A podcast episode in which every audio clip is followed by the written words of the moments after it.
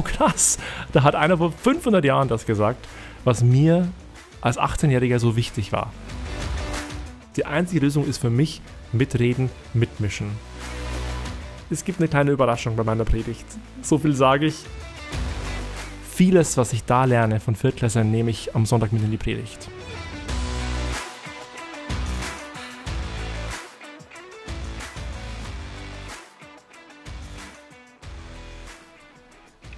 Hallo und herzlich willkommen zum Kirchentags-Podcast. Jetzt ist die Zeit für. Mein Name ist Milena Vanini, ich bin die Pressesprecherin des Deutschen Evangelischen Kirchentages, der in diesem Jahr vom 7. bis zum 11. Juni, also in weniger als einem Monat, in Nürnberg stattfindet. Es wird also langsam ernst, sowohl für die hauptamtlichen Mitarbeitenden als auch für unsere vielen Ehrenamtlichen, die den Kirchentag zusammen überhaupt erst möglich machen. Und ein, für den es auch langsam ernst wird, das ist unser heutiger Gast im Podcast, Alexander Brandl, der auf dem Kirchentag beim Abschlussgottesdienst auf dem Kornmarkt predigen wird. Herzlich willkommen, Alex. Dankeschön, ich freue mich sehr. genau, wir fangen immer damit an, dass ich den Gast kurz vorstelle. Und äh, ich habe dich jetzt schon Alex genannt.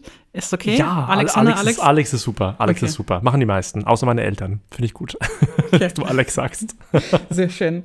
Äh, du bist Jahrgang 86. So ist es, genau. Sehr schön.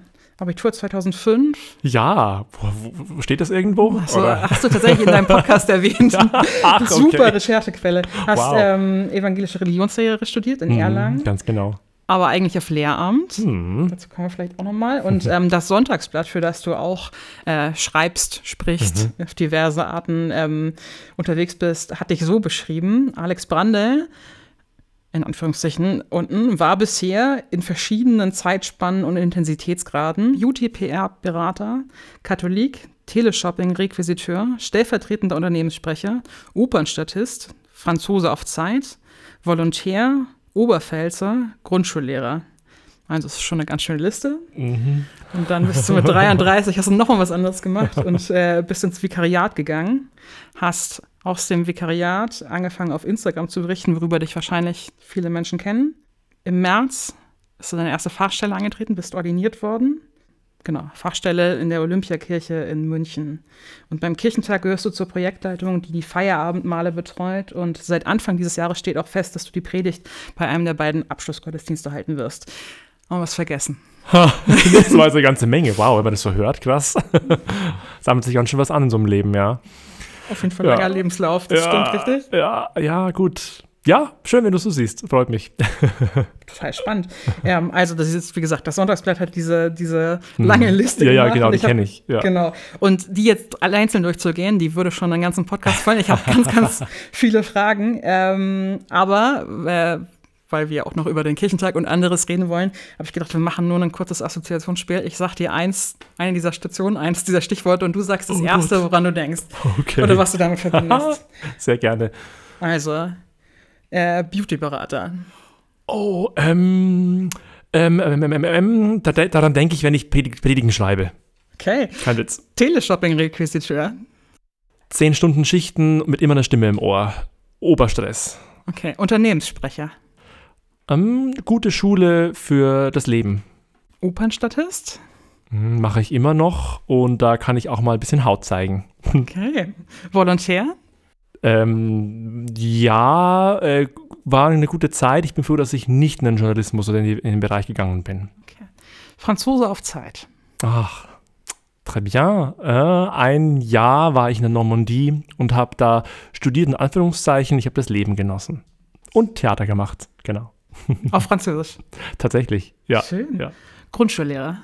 Ja, das das war ich, bin ich immer so ein bisschen, damit habe ich mich auch durchs Examen sozusagen mir die Zeit finanziert. Genau. Religionsunterricht in Grundschulen, das liebe ich sehr. Das ist die spannendste Lebensphase meines, meines Erachtens. Vor allem vierte Klasse. Die Fragen werden nie wieder so gut, habe ich das Gefühl, wie, in, der in, der vierten, in der, speziell in der vierten Klasse, ja. Das ist krass. Das ist die wollen alles wissen. Die wollen wirklich ganz in die Tiefe und geben sich nicht zufrieden mit irgendwelchen Phrasen. Das ist, vieles, was ich da lerne von Viertklässlern, nehme ich am Sonntag mit in die Predigt. Tatsächlich. Super. ähm, Und ein Aspekt, über den wir uns ein bisschen länger unterhalten können, für den wir uns ein bisschen mehr Zeit nehmen können, wenn du das möchtest, ist ähm, der Punkt, du bist katholisch aufgewachsen mhm, genau. und hast dann äh, aber evangelische Religionslehre studiert mhm. und bist jetzt Pfarrer in der evangelischen Kirche. Genau. Ähm, hast du Lust zu erzählen, ja. wie da der Prozess war? Total gerne, ja, ja. Ich muss mal so ein bisschen aufpassen, weil es klingt so, als wäre ich jetzt total antikatholisch. Ne? Ich habe das hinter mir gelassen und, und, und, bin nicht mehr katholisch. Es war lange auch so, tatsächlich. Ich war wirklich, äh, ich, ja, ich war einfach gegen vieles, was in der katholischen Kirche so läuft. Ich glaube, die Punkte sind bekannt. Das war damals, als ich katholisch äh, noch war, noch nicht so in der Luft. Also die ganze Frage um die Missbrauchsskandale, das war da, das Thema, aber nicht in, der, nicht in der Form wie heute tatsächlich. Das war nicht das Entscheidende für mich. Das Entscheidende für mich war, ein bisschen langweilig auf den ersten Blick, aber es war eine theologische Frage tatsächlich. Also ich habe ähm, ja Luther entdeckt sozusagen. Ich habe mit 18 Luther entdeckt und habe gemerkt, wow, krass, da hat einer vor 500 Jahren das gesagt, was mir als 18-Jähriger so wichtig war, dass kein Blatt zwischen mich und Gott passen soll, quasi. Keine Kirche, keine, kein Papst, niemand und nichts. Und Luther hat es auf eine wunderschöne Art und Weise vor so langer Zeit formuliert und ich, ich dachte mir, what? Das, ist doch, das muss doch von jetzt sein. Das ist so brandheiß, fand ich diese, diese, diese Botschaft irgendwie.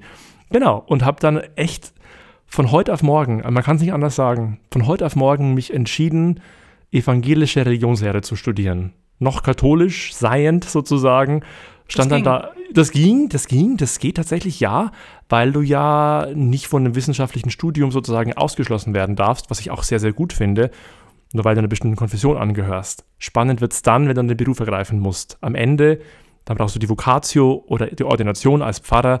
Na klar, da musst du, da musst du in der Kirche sein, logisch. Davor geht's. Und bis, äh, glaube ich, bis 23 oder so war ich auch noch katholisch auf dem Papier aber im Herzen schon nicht mehr. Und bist du denn auch, also mein Vater zum Beispiel ist auch katholisch aufgewachsen, ist dann konvertiert ähm, als, als Erwachsener, als ich geboren wurde tatsächlich. Das war ein Gespräch zwischen meinen Eltern. Und er berichtet aber, dass die katholische Sozialisation, also das Gemeindeleben und so, das ist schon, er guckt da auch sehr mit viel, mit viel Freude und, und viel ähm, hat da viele gute Erinnerungen dran. Mhm. Ist das bei dir auch so? Bist du richtig kirchlich aufgewachsen? Absolut. Und zwar komplett. Also ich war Ministrant tatsächlich. Okay. Ein, ein Oberministrant, der Weihrauch machen durfte. Das ist wirklich ne, die höchste Riege, wenn du Weihrauch machen darfst in den Gottesdiensten. Und ich kann das nicht anders sagen. Das ist schon das, was mich, glaube ich, auch dahin gebracht hat, auch diesen Beruf zu ergreifen. Und mir wird manchmal gesagt, ach, Herr Brandl, Sie machen das ja ein bisschen katholisch. So Ihre Formen und wie ich mich verbeuge ich merke schon so dieser, ich nenne es mal so diesen heiligen Ernst, den schätze ich wahnsinnig bei Gottesdiensten. Und ich muss ehrlich sagen, bei evangelischen vermisse ich ihn manchmal. Nicht immer, aber manchmal. Genau. Das bringe ich so ein bisschen mit. Zu sagen, das ist eine besondere Stunde, die wir gemeinsam verbringen, äh, verbringen. Die hat besondere Formen, bestimmte Körperhaltungen. Ich finde es wichtig, auf sowas zu achten. Ich glaube, das ist mein katholisches Erbe vielleicht. so ein bisschen. Naja, das ist, ich meine, das ist ein Thema, darauf wir noch zu sprechen kommen. Aber Aha. die Frage ist ja auch, ähm, ist das nicht sogar gut? Also mal der Blick nach links ja. und rechts. Und genau, du sagst es ja. Also ich glaube genau. schon. Ja, ja, ja. da greifen wir ja, schon vor. Ja. Ähm. ja, und die feiern gut. Darf ich das mal kurz so sagen? Ich finde es immer so, ich liebe diese Pfarrfeste. Äh, genau, also wir haben auch gute, gute Feste hier ne, in der evangelischen Kirche, aber kann auch an München liegen, dass ich einfach so diese Pfarrfeste hier so wahnsinnig genieße. So ein volles Klischee mit Bierbänken und, und, na, und ja, genau, man kann sich vorstellen. Ich finde, in katholischen ja, Gottesdiensten wird deutlich lauter und herzhafter gesungen als in Auch das, auch das, auch das vielleicht, ne? Genau, genau. Hm. Ja, dann hast du also Luther für dich entdeckt. Warst du noch ja. in der Schule, oder? Äh, das war so zu Abiturzeiten, genau, genau. Und, und das ist so krass, weil ich mir echt denke, im Nachhinein, Gott sei Dank bin ich katholisch aufgewachsen, weil so viel der Energie, die ich dann entwickelt habe, für etwas, war erstmal Energie gegen etwas. Und diese Abgrenzung, dieses Abstoßen sich von was, hat bei mir so viel freigesetzt. Und ich bin echt dankbar, in einem Umfeld aufgewachsen zu sein, wo ich mich an vielem auch gestört habe. Ganz einfach, ja. Also das ist, ist sehr ambivalent, aber hat auch viel Gutes. Klar, ja, und, und ja. wann hast du den anderen, die andere Seite von Luther entdeckt, die, die ein bisschen, naja, kritische, ja. problematische. Was hat das mit dir äh, gemacht? Sehr schnell im Studium, sehr schnell. Ähm, ich war, ähm, im Studium dann in Erlangen und habe verschiedene Gemeinden ausprobiert. Also ich habe echt so Church Hopping gemacht, bin in eine Freikirche, bin in eine reformierte Gemeinde, in eine lutherische Gemeinde und habe so meine Erfahrungen gemacht und habe gemerkt, okay, das Lutherische ist doch meins. Das ist, das hat so ein bisschen so diesen Schmalz, so ein bisschen so dieses, ja, auch beim Abendmahl, es hat noch so ein bisschen diesen Geschmack vom, von der katholischen Kirche, wo dann doch vielleicht mein Herz auch ein bisschen am ehesten zu Hause ist. Das Reformierte oder auch manche Freikirchen, da ist dann der Kontrast, der Kulturclash dann irgendwie doch zu groß gewesen für mich. Genau, ja. Und da bin ich jetzt. Ja. ja schön. ah, genau, da bist du jetzt. Also nach diesen ganzen vielen, total vielfältigen, spannenden Stationen hast du dich mit Anfang 30 doch noch für ein Vikariat entschieden. Wie mhm. kam das? Ja, boah, wie kam das? Die große Frage, ne? ich würde so gerne, das wäre jetzt natürlich super cool für so einen Podcast, wenn ich jetzt so einen geilen Moment hätte, wo ich gesagt habe, boah, und da hat Gott zu mir gesprochen, aber so war es nicht. Das war einfach ein lebenslanger Prozess und es waren sehr stille Momente, die ich da hatte, auch meditative Momente. Ich war zu der Zeit viel ähm, in evangelischen Kommunitäten. Das, ist ein, sind Orte, die mir sehr wichtig geworden sind. So wie Thésée? Äh, Thésée ist, ist, ist, ökumenisch in Frankreich, aber es gibt in Bayern speziell auch ähm, die Kommunität Christusbruderschaft in Selbitz und äh, ähm, den Kasteller Ring auf dem Schwanberg. Zweimal evangelische, klosterähnliche Gemeinschaften. Und da habe ich meditiert, da habe ich viel gebetet. Und das hat doch das ein bisschen in mir bewirkt, dass ich mir gedacht habe, der Glaube soll nicht nur ein Hobby oder nicht nur was Privates bleiben. Ich will wirklich komplett in diesem Bereich arbeiten. Und da wurde ich Pfarrer. Und dann hast du dir ja das, den perfekten Zeitpunkt ausgesucht, ja. weil du hast dein Studium, angef Studium angefangen äh, Mitte 2020. Wir erinnern uns, glaube ich, alle. Also ja, mitten herrlich. im ersten äh, Corona-Jahr, wo ja. gar nichts mehr ging. Das stelle ich mir da, total Da ging das Vikariat dann los, genau. genau die, also das stelle ich mir total schwierig vor. Ja, ja, ja, genau. Ich kam in eine Gemeinde, ich so, huhu, hier bin ich. Zum ersten Mal habe ich den Talar an, zum ersten Mal stehe ich vor Menschen und dann ist da niemand. und dann ist da niemand. Und dann war ich doch froh, dass ich auch so ein bisschen mein digitales Fable hatte und auch da Instagram und so okay, für mich das entdeckt ich hatte. Fragen. Das hat das, das hat das miteinander zu tun? Das ging Hand in Hand. Ich meine, viele haben zu der Zeit auch so soziale Medien für sich entdeckt und da bin ich einer von vielen. Und ich hatte so ultra Bock. Ich weiß noch, wie, ja, wie, wie, wie krass ich das fand, dass plötzlich da Menschen sind, auch Gleichgesinnte. Das war schon echt auch ein, auch ein Thema für mich, dass ich gemerkt habe, wow, diesen Weg, den ich gegangen bin, diese Theologie, die mir wichtig ist, es gibt die Menschen. Es gibt sie vielleicht nicht immer so vor Ort, aber es gibt sie bundesweit sozusagen oder in Österreich und in der Schweiz. Auch Österreich, ganz spannend, habe ich viele Kontakte hin inzwischen dadurch. Ähm, und das genieße ich sehr. Genau, ja.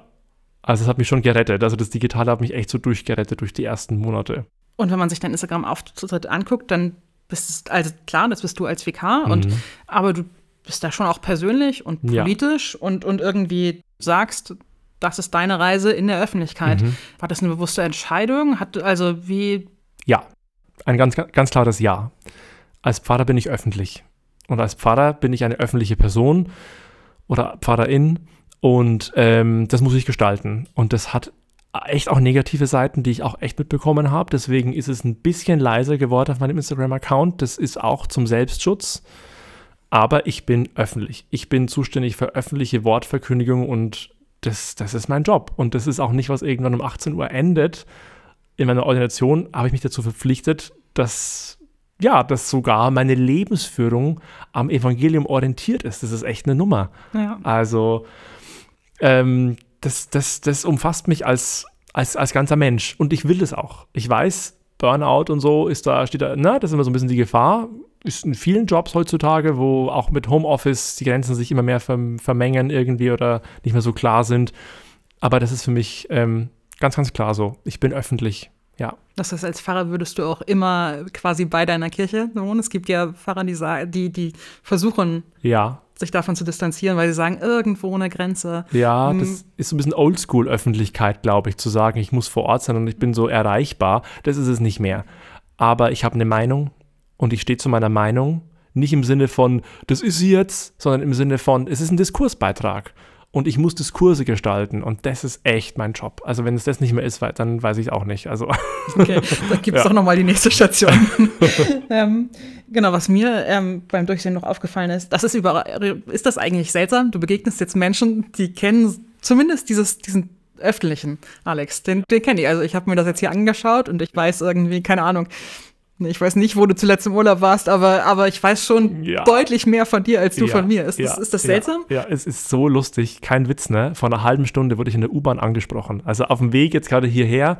Ich habe vorhin noch in der Schule unterrichtet. Jetzt bin ich hier bei dir, hier quasi in der Gemeinde. Und es hat ein, so ein 18-Jähriger hat mich angesprochen und meinte, er kennt mich irgendwie über seine große Schwester oder so. Das fand ich schon äh, interessant aber auch ein bisschen spooky. in der, der U-Bahn, ich denke mir nichts, ne? ich glotze auf mein Handy, keine Ahnung, sieht auch scheiße aus, ne? also will auch einfach halt nicht irgendwie gesehen werden und dann werde ich dann doch gesehen. Da muss ich schon kurz schlucken. ja, aber das ist der Job. Sehe ich so. Das finde ich total spannend. Also was, was mich total berührt hat, wenn ich mir mhm. deinen, deinen Kanal durchsehe, ist so dein Umgang mit, mit Zweifeln, mit anderen Positionen, mhm. das, was wir vorhin als Blick nach links und, und rechts beschrieben haben. Du hast in einem Post ähm, Janina Wedde zitiert, die Autorin, die gesagt hat, mir fällt kein Zacken aus der Krone, wenn ich zu einer Buddhistin sage, danke, dass du mir etwas vermittelt hast, was mir fehlt. Mhm. Warum ist dir das wichtig? Mhm. Weil ich, äh, glaube ich, ein Prototyp bin von so einem, von vielen in meiner Generation, die einfach Suchende sind. Und es ist, weiß ich nicht, Zufall würde ich nicht sagen, aber es war überhaupt nicht klar, dass ich im Christentum meine Heimat finde, in der evangelischen Kirche und auch noch Pfarrer werde. Es war jetzt so und es ist ein guter Weg und es ist mein Weg. Aber es hätte auch ein anderer guter Weg sein können tatsächlich. Und wenn ich sage, Christus ist der Weg, dann sage ich, ja, für mich stimmt es tatsächlich. Aber es irritiert mich dann doch, wenn ich Freunde habe, die Buddhisten, Buddhistinnen sind und merke, wie, welche Ähnlichkeit wir haben, in, in, auch in vielen ethischen Themen tatsächlich, aber in einer gewissen Weltsicht. Und dann viele Leute auch sehe, die sich Christen, Christinnen nennen und ich mir denke, wow, okay, und ihr seid meine Brüder und Schwestern, das fällt mir wirklich schwer. Natürlich, ich versuche den Brückenschlag zwischen all diesen Welten. Auch das ist so ein bisschen, finde ich, meine Funktion. Nicht nur zu sagen, so, jetzt bin ich hier, äh, keine Ahnung, der eher Linke oder irgendwas. Also ich finde eben genau das Spannende ist, diese Welten zu verknüpfen. Und wenn ich mit Buddhisten, Buddhistinnen unterwegs bin, das bin ich manchmal, dann fordern die mich auch heraus. Und das ist sehr, sehr, sehr gut. Damit ich mich nicht zu wohl fühle in meiner kleinen Blase, wo man sich so wunderbar gemütlich einrichten kann und gedanklich nicht weiterkommt. Ja. Ich gucke auch gerne mal um mich herum, was so passiert. Mhm. Und bin dann aber doch irgendwann dann doch irgendwie immer in, genau, mein Protestantentum, ja. wo mir zumindest in meiner Gemeinde auch immer die, die richtigen, die richtigen, in mhm. Anführungszeichen, Werte äh, wiedergespiegelt werden, mhm. mit denen ich mich identifiziere. Und ähm, viel auf Leute treffen, äh, die, die, so sagen, ja, und wir sind ja die, die, die pluralistisch ausgelegt sind. Wir sind ja die Guten, die, die, die viel Vielfalt aushalten. Ja. Und manchmal denke ich, hm, sind wir das wirklich immer? Ja, ja, genau. Das ist dieses Thema mit Vielfalt ist wirklich ein heißes Eisen für mich. Also, weil ich mir denke, gerade die evangelische Kirche sagt von sich, ne, wir sind pluralistisch, wir, wir haben diese Vielfalt. Das heißt aber auch, ich muss ganz furchtbare Dinge aushalten. Oder muss ich die aushalten? Weil es ja sozusagen diese Vielfalt gibt. Und deswegen bin ich öffentlich, weil es für mich die einzige Lösung ist. Die einzige Lösung ist für mich mitreden, mitmischen, weil das heißt Vielfalt aushalten und zugleich eine Überzeugung haben. Also ich sehe eigentlich gar nicht so die, die Alternative zu diesem, zu diesem öffentlichen Verständnis, auch wenn es anstrengend ist. Ja, ja das finde ich total spannend, weil darüber habe ich mir nämlich auch Gedanken gemacht. Mhm. Jetzt sitzen wir beide uns hier gegenüber und ja. ich stelle mal in den Raum, ja. ja, die, die, die, ja, die These, wir sind wahrscheinlich politisch, was unsere Ansichten zur äh, Kirche angeht, haben eine große Schnittmenge. Mhm. Also mhm. ich, ich stelle es jetzt einfach mal in den Raum. und ähm, wir sagen Meinungsvielfalt, Wesensvielfalt, super. Aber was machen wir denn? Du hast das Stichwort äh, Aushalten angesprochen. Was machen wir denn mit Menschen, die sagen, nee, aber eure, eure Version von, von, von Christentum, von, von Gott, das ist irgendwie was, was Wischiwaschiges. Genau. Was, ähm, das ist nicht richtig so. Und die also all diesen, diesen Grundwesenszügen, die wir damit verbinden, widerspricht, auch sagt, das ist falsch. Ähm, wie halten wir das aus? Und bis zu einem, Punkt, wo, also, mhm. wie geht das? das Hast du für das, dich einen Weg gefunden? Ja, ich habe für mich einen Weg gefunden, aktuell. Ob das der, der beste ist, weiß ich nicht. Ich sehe Leute auf in den sozialen Medien speziell, die halten voll dagegen. Ne? Die sagen, ne, bis hierhin und nicht weiter. Ne? Die, die, die haben super, ganz, ganz glasklare Positionen und ich habe einen heiden Respekt vor denen. Ich finde es wahnsinnig toll und beeindruckend. Ich kann es nicht. ich für mich habe herausgefunden, ich glaube, es braucht beides. Es braucht die, die vorangehen mit einer ganz glasklaren Haltung und vielleicht braucht es eine zweite Reihe. Und tatsächlich sehe ich mich da teilweise. Die, die auch ein bisschen so erklären, die so ein bisschen sagen, ja, ich sehe es schon auch so, ich verstehe dich aber jetzt auch mit deinen Schwierigkeiten beim Gendern zum Beispiel, um jetzt mal so ein ne, Beispiel zu nehmen. Und merke, dass ich in meiner Gemeinde, ja, da bin ich ein bisschen stolz drauf tatsächlich, dass ich glaube ich schon auch die erreicht habe, die mir in vielen Dingen eben theologisch gar nicht nahestehen, durch Zuhören, und zuhören heißt nicht das Abnicken und zu sagen, ja, du hast recht. Zuhören heißt aber, ich will deine Lebensgeschichte. Weil wir haben alle Geschichten, die hinter unseren Positionen stehen. Es ist nicht so, dass wir einfach geboren werden mit einer politischen oder theologischen Einstellung. Irgendwas hat uns dazu gemacht. Und das rauszufinden, gemeinsam und wie der Weg weitergehen kann, das ist für mich auch eine seelsorgerliche Aufgabe und die nehme ich sehr, sehr gerne an. Und die bringt mich auch selbst weiter, tatsächlich, ja. Hm. Und was sagst du zu so Vorwürfen von Leuten, die sagen, ähm, indem du mit diesen Menschen sprichst, verletzt du mich jetzt aber? Also müsstest du nicht mir gegenüber Solidarität zeigen, wenn XYZ sagt, ich habe hier keine Berechtigung in Kirche zu sein? Und du redest mit denen? Was, äh, genau. was sagst du dazu? Das ist immer die große Frage, wie rede ich mit denen? Gebe ich denen eine Bühne oder rede ich mit denen sozusagen in einem seelsorgerlichen Kontext unter vier Augen? Und ich sage ganz ehrlich, die Bühne bekommen sie nicht von mir. Da, na, das, das, das ist nicht das Ding. Aber sie haben mich verdient als Seelsorger. Und, das, und da habe ich echt hammerharte Positionen schon gehört. Und nein, ich sage nicht Ja und Amen zu diesen Positionen. Aber unter vier Augen, in einem geschützten Raum, in dem Moment, ja, tatsächlich dürfen sie sein, ohne dass sie mir deswegen bestätigt werden. Öffentlich stehe ich nicht dafür ein. Und diese, diese Unterscheidung auszuhalten, das ist eben das Besondere auch an, dies, an, an meinem Beruf tatsächlich, finde ich, dass ich diese zwei verschiedenen Ebenen habe, finde ich. Die seelsorgerliche Ebene und die öffentliche, teilweise auch politische Ebene.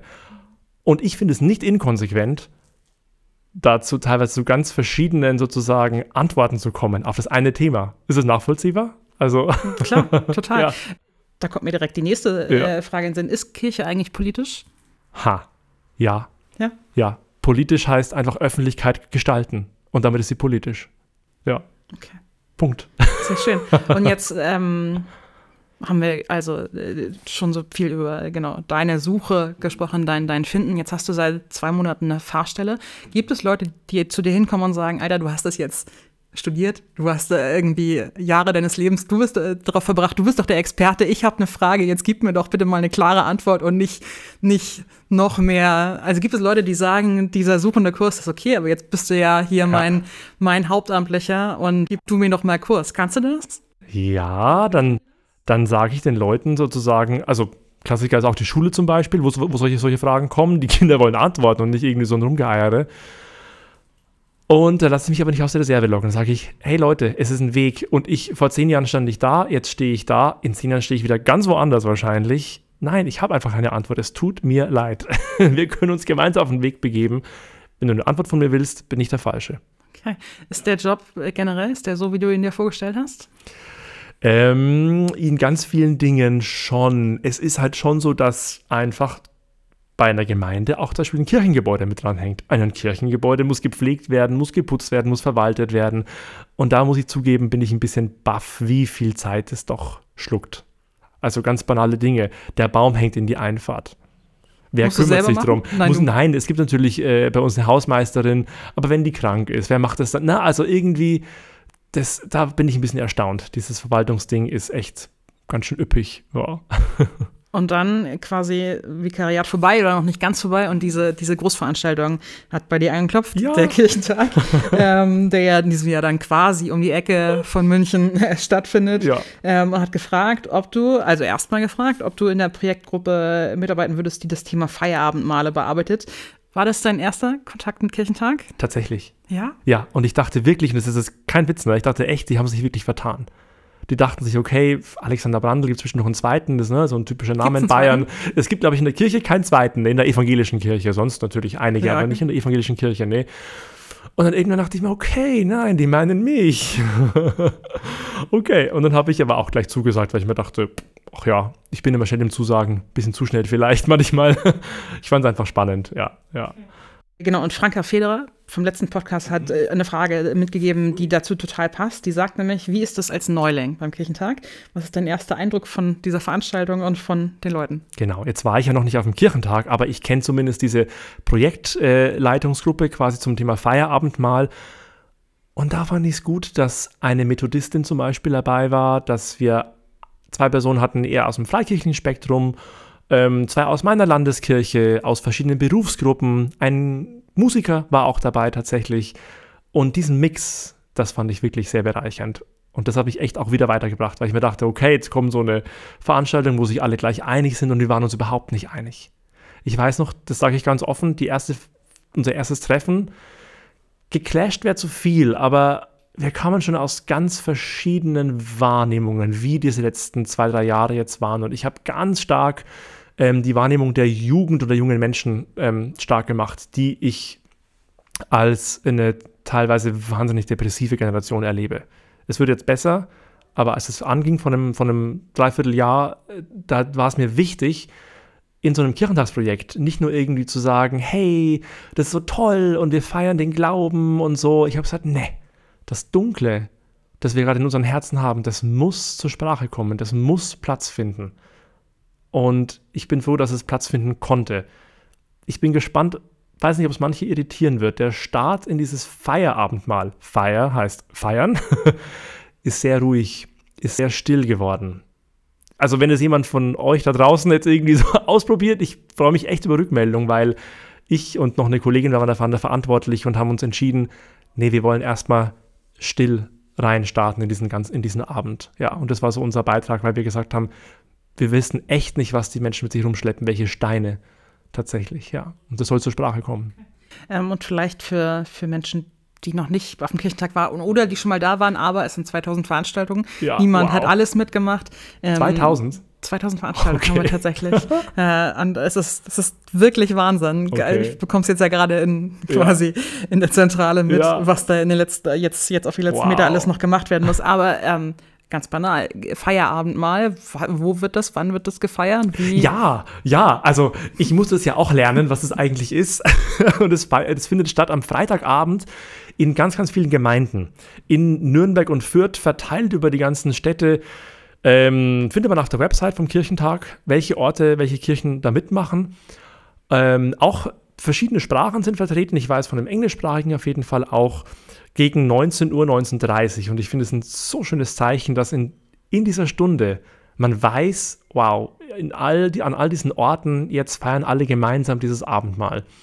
Und der Clou ist, ähm, Feier deswegen, weil beim Kirchentag in Nürnberg, äh, Ende der 70er, ich glaube 79, 79 äh, genau. danke, da wurde es erstmal gefeiert, erstmals dieses Feierabendmahl und deswegen bisschen auch eine Ehre für mich, jetzt das in Nürnberg wieder da mitzuarbeiten. Genau. Und es geht eben über in eine Feier. Also wirklich in, äh, wir haben uns das wie so eine Gartenparty vorgestellt mit verschiedenen Stationen, ähm, ja, wo man was erleben kann, wo es auch wirklich ums Sattwerden geht. Finde ich auch mal schön. Nicht nur das symbolische, wir essen und trinken, sondern ja, wir essen und trinken und sind satt und haben keinen Durst mehr danach. Okay, weil von der, von der Oblate werde ich nee, zumindest nie genau, satt. Genau, nee. ähm, Aber die kommt auch vor. Ja, okay. Sehr schön. Äh, und dann hat der Kirchentag ja noch eine Anfrage an dich gestellt. Ja, du warst schon, genau, du warst schon äh, in, in, in, dieser Projektgruppe mit dabei. Mhm. Und ähm, das, wovon vielleicht aber mehr Menschen wissen, ist, dass du gefragt worden bist, ob du predigen möchtest. Ähm, Abschlussgottesdienst auf dem Kornmarkt. Ich habe es heute nochmal nachgesehen. Das sind so 7500 Menschen okay, mit wow. allen und dann kommen noch so irgendwie Überlaufflächen und wer weiß, ja. wie das noch mit, mit, wir leben ja auch in einer digitalen Zeit, noch genau. mit, mit Weiterverbreitung ist. Ähm, was hast du da gedacht? Musstest du da lange drüber nachdenken? Keine Sekunde, keine Sekunde, sage ich ganz ehrlich. Ich bin, ich habe so beides in mir. Ich bin so ein bisschen so introvertiert manchmal und dann doch wieder eine Rampensau. und in der Sekunde, ja, wurde so die Rampensau in mir sehr angesprochen, muss ich schon zugeben. Ja, insofern habe ich gleich Ja gesagt und fand es super gut. Ja. Okay. Und wir haben ja auch Fragen für dich gesammelt und die Frage, bist, bist du nervös? Also A, hast du schon mal vor so vielen Menschen gepredigt? Meine Vermutung ist nein. nein, ganz Und die Frage nicht. ist, macht dich ja. nervös? Ähm, äh, es macht mich tatsächlich, ist jetzt arrogant, sowas zu sagen, es macht mich gar nicht so nervös. Es macht mich sicher in dem Moment wahnsinnig nervös, die Gesichter, die Menschen zu sehen. Auch, glaube ich, diese, diesen, diese Lautstärke, die auch diese Menschen produzieren, das wird sicher super krass. Und zu wissen, jetzt muss ich, mit meinem Mikro jetzt gleich die alle übertönen. Also, na, auch zu wissen, ja, wie laut die eigene Stimme gleich diesen Platz irgendwie füllen wird. Das, diese Vorstellung finde ich so krass irgendwie. Und da werde ich super nervös sein. Jetzt aktuell geht es tatsächlich noch. Jetzt freue ich mich einfach nur. Ja. Okay. Ähm, wir haben es ja ganz kurz angerissen. Du hast ja irgendwie äh, zumindest so ein bisschen Theatererfahrung. Mhm. Hilft dir das? Ja, glaube ich schon, ja. glaube ich schon, genau. Also ich bin an der Oper in, in München hier, bin ich Statist. Tatsächlich, da hüpfe ich ab und zu rum. Ich habe es vorhin schon gesagt, leicht bekleidet, je nach Inszenierung. Äh, mal mit Farbe beschmiert, mal auch mit in, mehr angezogen, ja, ganz verschieden. Ähm, das nimmt einem, glaube ich, schon die Scheu, wenn man einfach weiß, jetzt habe ich ganz viele Blicke auf mir. Ähm, genau, weil man auch weiß, es ist auch wieder vorbei. Und Genau, ja. Und weißt du schon, worüber du predigten willst? Und wenn du es weißt, willst du es verraten? Ja, das ist so eine Sache. Ich weiß es tatsächlich schon. Inzwischen weiß ich es. Auch das war ein Prozess. Boah, krass, ey. Echt über Monate. Ich dachte mir, ich habe so diesen einen Moment, ne, diesen zündenden Einfall, aber auch da war es so, ne, das musste erstmal in mir reifen, in mir wachsen. Ich musste auch immer mehr verstehen, ja, Kirchentag, was, was kommen da für Leute, was wollen die, was wollen die vielleicht auch von mir, was, was will ich von denen, was, was, was kann das irgendwie, was kann da Gemeinschaftliches entstehen? Mhm, genau, und jetzt bin ich aber so weit, dass ich äh, die Predigt fertig geschrieben habe, tatsächlich. Heute. das ist kein Witz. Es ist, klingt zwar, als wäre es irgendwie äh, abgesprochen, ist es wirklich, sie ist heute fertig geworden. Ja. Großartig. Ja. Ähm, cool, die, die Frage kam auch, ist deine Predigt schon fertig? Aber ja, gut, ja, die hast, die hast du bejaht. Tatsächlich, ja, ja. Immerhin. Äh, wie, viel, wie viel vorher? Sind fast vier Wochen, ne? Ja, drei. Drei Wochen. Oh, oh, wow. Wir jetzt, äh, okay, wir haben uns mal den Spaß gemacht und haben irgendwie Arbeitstage ausgerechnet ja. mit so kurzen, also Pfingsten und okay. Himmelfahrt sind ja noch dazwischen. Das ist nicht mehr viel. Genau. Oh nee, wow, okay. ähm, cool. Und äh, Abschlusspredigt ist ja, ich weiß nicht, ob du die von, von Dortmund kennst, die ja irgendwie einen großen, doch, doch ja. irgendwie ein großes, großen Splash nochmal gemacht hat. Das ist ja schon auch so ein bisschen das Schlusswort des Kirchentages. Ja. Ist das, hängt das bei dir im Kopf, dass du denkst, geil, es ist Veranstaltung fünf Tage und ich darf hier das sagen, was die Menschen mit nach Hause begleitet. Genau, und es wird mir nicht gelingen. Das weiß ich ganz genau. Ich kann nicht all diese Wege, die da gegangen wurden, ich kann das nicht irgendwie zusammenfassen. Ähm, aber ich kann von meinem Weg erzählen, glaube ich. Und, und glaube, dass da vielleicht manche anknüpfen können. Und ich habe auch so eine kleine Stelle in der Predigt, wo ich, ja, wo ich mir ein bisschen Freiraum gelassen habe, um auch noch spontan zu reagieren. Wenn ich merke, wow, irgendwas habe ich total geflasht und das muss jetzt hier rein, dann ist da auch noch die Möglichkeit. Ja, genau. Ist es davon Vorteil, dass du Kirchentag noch nicht kennst? Dass du das machst, ich glaube, ein bisschen unvoreingenommen Ich glaube ich glaub ja schon. Ich glaube ja schon. Ich bin wahnsinnig neugierig. Ich gehe da wirklich rein schon ein bisschen wie so ein, wie so ein Alien, glaube ich, auf einem fremden Planeten. ja, weil ich es wirklich nicht kenne, weil ich, es gibt einen bestimmten Vibe.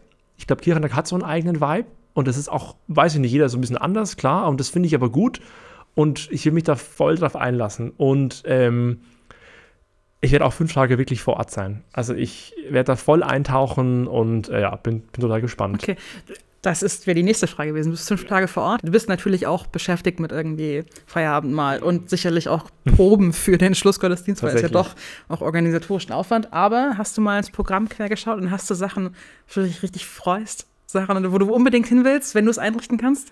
Ja, also bei mir, hm, bei mir ist es so ein bisschen ich bin ja äh, in diesem Yeet-Netzwerk ja, auch, ne? genau. und ich weiß, dass ganz viele aus dem Netzwerk auch vor Ort sein werden. Und allein um, um schon, um sie, um sie zu treffen, um sie zu sehen, werde ich, glaube ich, einige von denen auch besuchen, die äh, da auf Podien auch sind. Genau, also das wird, glaube ich, ganz, ganz wichtig für mich sein. Und ansonsten habe ich mir bewusst, und das echt sehr bewusst, freigehalten. Ich dachte mir, okay, ich lasse mich treiben, ich gucke, was passiert und gehe von einem zum nächsten. Und ich, wenn ich irgendwie auf, ich glaube, ich, ich, ich mache so Kirchentag, wie ich Urlaub mache. Ich weiß nicht, was passiert. Ich stehe morgens auf, äh, irgendwie trinke einen Kaffee und los geht's. Und so will ich durch den Kirchentag gehen, tatsächlich. Okay, und wahrscheinlich haben die auch schon tausend Menschen gesagt, wie das ist, Kirchentag zu machen, nämlich mit, man sucht sich irgendwas raus und dann ist das voll und man geht in die Nebenhalle und das ja. ist auch geil und so. Oder so, genau. Genau, genau. genau Aber am Ende, naja, mal wirst du, das ist ja total spannend, dass du das dann zum ersten Mal alles einmal ja. selbst durchziehst. ja. Mega cool. Gut, und dann ist es natürlich jetzt eine schwierige Frage. Dein erster Kirchentag steht noch vor dir, ähm, aber der Kirchentag der Zukunft, mhm. was wünschst du dir da? Wie soll der aussehen? Mhm. Also wenn Kirchentag in äh, 30 Jahren das nächste Mal in Nürnberg ist, ja, ja. du hoffentlich trotzdem noch dabei bist. Ja. Ähm. Der, der Kirchentag der Zukunft ähm, ist auf jeden Fall wahnsinnig gut vernetzt. Wenn ich zum Beispiel gucke, wie ähm, jetzt der CSD in München organisiert ist und ich weiß, dass ähm, auch die evangelische Kirche teilweise vor Ort auch vertreten ist, verschiedene Unternehmen, Vereine und man einfach dann eine Plattform bietet. Ich schätze, dass der Kirchentag auch genau das macht und auch so ein Netzwerk eben bietet. Ich hoffe, ich hoffe es. Ähm, versucht das, das, es zumindest. Versucht es bestimmt, ja. genau, genau, genau. Also das ist sicher auf jeden Fall auch die Zukunft. Und ja, Leuten, die nicht kirchlich sind, die, die einfach, wo in dem Leben aus bestimmten Gründen, und es gibt gute Gründe, der Faden abgerissen ist, denen eine Stimme geben, denen ein Podium und eine Bühne geben, dass sie von denen einfach lernen können, dass es nicht nur die innerkirchliche Sicht auf alles ist, sondern vor allem äh, auch die Sicht von Leuten, die aus gutem Grund vielleicht die Kirche hinter sich gelassen haben. Ich habe da gleichgeschlechtliche Paare schon getraut, die so viel Schmerz hatten, dass sie nicht mehr in der Kirche sein können. Und wir haben einen gemeinsamen Weg sind wir gegangen einfach, ne? Und ich glaube, es hat, konnte eine gewisse Versöhnung, ein gewisser Ansatz von Versöhnung stattfinden. Und ich glaube, wir werden auch das klingt so negativ, ne? aber auch so ein paar Wunden heilen müssen. Ich finde das ich überhaupt nicht. Nee, ja. Ich finde das überhaupt ja. nicht negativ, ja. weil das ist ja das große Versprechen. Also genau. Menschen fragen, was ist Kirchentag? Und die Standardantwort ist irgendwie Gemeinschaft, aber Versöhnung. Versöhnung. Finde ich total schön. Ja, ja, ja, genau. Wahrscheinlich ist es das. Ja. Ich überlege bei diesem Versöhnung gerade irgendwie noch weiter, weil es ist auch nicht so, dass jetzt die Kirche so viel falsch gemacht hätte. Manches aber eben doch. Es ist, die Kirche ist eine Institution, mit Macht. Es ist einfach so. Wir haben bestimmte Privilegien als Kirche in der Gesellschaft und diese Macht wurde auf verschiedenen Ebenen missbraucht. Das glaube ich tatsächlich. Ich bin Teil dessen. Auch ich habe meine Biografie, wo ich als weißer Cis-Mann äh, bestimmte äh, Sachen leichter erreichen konnte als, als vielleicht äh, manche äh, äh People of Color zum Beispiel. Das, das ist einfach so. Und ich glaube, auch in der Hinsicht wird noch viel Versöhnungsarbeit und Reflexionsarbeit stattfinden müssen, tatsächlich. Ja, und das wird vor allem für Leute wie mich schwierig, weil äh, das heißt für mich auch immer ein Stück weit die eigenen, eigenen Lebenswege auch hinterfragen. An welchen Stellen habe ich vielleicht auch Privilegien genutzt und will es eigentlich gar nicht so hören, weil man denkt ja immer, ich habe mir alles selbst erkämpft und es war so mein Weg und Ganz so stimmt es oft gar nicht, tatsächlich, ja. Oder beides gleichzeitig. Oder beides gleichzeitig. Das erlebe genau. ich, genau. Ich erlebe viele genau. Leute, die berechtigterweise sagen, Alter, weißt du, wie ich geschuftet habe, um hierher zu kommen? Und das ist richtig. Ja. Und dann hast du gleichzeitig trotzdem einen Vorteil. Und erlebst du das? Menschen, die, die das irgendwie, gibt es eine, nimmst du eine Tendenz wahr mit den Menschen, mit denen du sprichst, dass diese mehr Leute sagen, hey, diese zwei Dinge können gleichzeitig äh, wahr sein oder äh, das erlebe ich immer mehr, wobei ich zugeben muss, die Frage nach äh, Privileg oder nicht, äh, auch ich versuche schon auch die ein bisschen lauter zu stellen gerade. Ich sag mal, die ist noch nicht überall so ganz an, angekommen. Genau, ja. Tja, dann ist das vielleicht, äh, auf dem ist der Kirchentag ein schöner Ort. Das darf ich, vielleicht so viel verrate ich schon. Das ist tatsächlich mein Anliegen. Ich hoffe, es wird mir gelingen. Ich weiß es nicht. Es gibt eine kleine Überraschung bei meiner Predigt. So viel sage ich. Ist, ich, ich, will noch nicht mehr erzählen. Nee, nee, nee, vielleicht. Äh, genau, Überraschungen sind ja eine gute Sache. Ja, ja, ja. Ähm, na gut, dann äh, finde ich, ist das doch eigentlich ein guter Punkt, wo man aufhören kann und so ein bisschen Spannung für, für das, was dann noch in, in echt in Nürnberg passieren, mhm. machen kann. Normalerweise haben wir eine Tradition, wo du jetzt für den nächsten Podcast-Gast dir eine Frage überlegen würdest und ähm, Jetzt haben wir keinen nächsten Podcast-Gast. In drei Wochen ist Kirchentag. Ähm, wie das danach mit dem Podcast weitergeht, wissen wir noch nicht ganz mhm. so genau. Mhm. Ähm, aber ich habe mir überlegt, du stellst trotzdem eine Frage. Stell dir vor, vier Wochen. In vier Wochen ist der Kirchentag durch. Ähm, und du siehst Alex von in vier Wochen. Er hat dort seine Predigt geschafft. Ähm, dieser Gottesdienst ist vorbei. Langsam die Menschenmassen strömen aus Nürnberg raus. Was würdest du den gerne fragen? Ha. Ich würde ihn fragen, hast du den Leuten in die Augen geschaut? Warst du mit den Leuten in Kontakt? Und das ist jetzt für mich so ein bisschen so als Erinnerung, bleib in Kontakt sozusagen, auch wenn ich auf einer Bühne bin, predige vor vielen Tausenden von Menschen, das ist, eine, das ist eine Gemeinschaftssache. Da bin ich mit diesen Leuten. Und ich hoffe einfach, ich weiß nicht, wie das da, wie die Bühnensituation ist, dass ich auch die Möglichkeit habe, den Leuten, ja, die, im wahrsten Sinne in die Augen zu schauen und mit denen irgendwie einen Moment entstehen zu lassen und nicht nur irgendwie eine Show abzuliefern. Ne? Da muss man, glaube ich, ein bisschen aufpassen, in dem Moment, wo man auf einer Bühne steht, dass es nicht eine Show wird. Und das würde ich mich fragen und ich hoffe, hoffe, ich kann, kann sagen, ja, das war ein, ein gemeinschaftlicher Moment, diese Predigt und nicht nur eine One-Man-Show. Ja. Okay. Das finde ich ist ein total schöner Moment um, um einen Schlussstrich zu ziehen, dann vielen Dank dir für deine Zeit, Alex, Danke. und euch fürs Zuhören. Und weil gerade ähm, die Zeit für Danke sagen ist, ähm, noch eine Danksagung. Beim Podcast sitzen nicht immer zwei Menschen gegenüber und das sind diejenigen, die man hört. Aber ähm, die meisten, die einen Podcast hören, haben wahrscheinlich ein Verständnis dafür, dass das nicht die einzigen sind, die an so einem Ding beteiligt sind, sondern ähm, wir haben einen tollen Kollegen, der diesen Podcast vorbereitet, der ihn mit aufzeichnet, der ihm äh, im Nachgang nachbereitet. Ähm, wahrscheinlich ist es seine letzte Folge, die er hier mit uns aufnimmt. Ich finde, das gehört dann einmal gesagt. Vielen Dank, Jan für die ganze Arbeit, für dieses Projekt. Ähm, und das Schöne ist, äh, wenn Jan das peinlich ist oder der das unangemessen findet, dann schneidet er das jetzt einfach im Nachgang ich bin raus. so gespannt, was alles rausfällt. genau. Ähm, ja. Und falls ihr Alex äh, in Nürnberg äh, predigen sehen oder hören wollt ähm, und nicht jetzt äh, ohnehin aus München kommt und hier in der Gemeinde ähm, vorbeikommt, dann könnt ihr das in Nürnberg vom 7. bis zum 11. Juni tun, beim Kirchentag. Dazu herzliche Einladung. Und die Schlussfrage, die wir immer stellen, oh. Alex, ist, ist. Oh, was kommt äh, jetzt? Ja, unsere Losung ist ja, jetzt ist die Zeit. Wofür ist denn jetzt noch Zeit für dich? Wow. Äh, ganz konkret heute. Ja. Oh, krass. Äh, ich gehe, ich gehe, oh, ich gehe mit äh, einer Freundin dann später noch was essen, tatsächlich, ähm, die ich so ein bisschen begeistern will, sich in der Gemeinde einzubringen.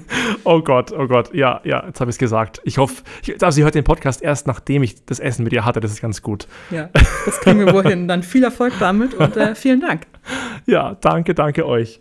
Hat, sehr, hat echt Spaß gemacht. Sehr schön.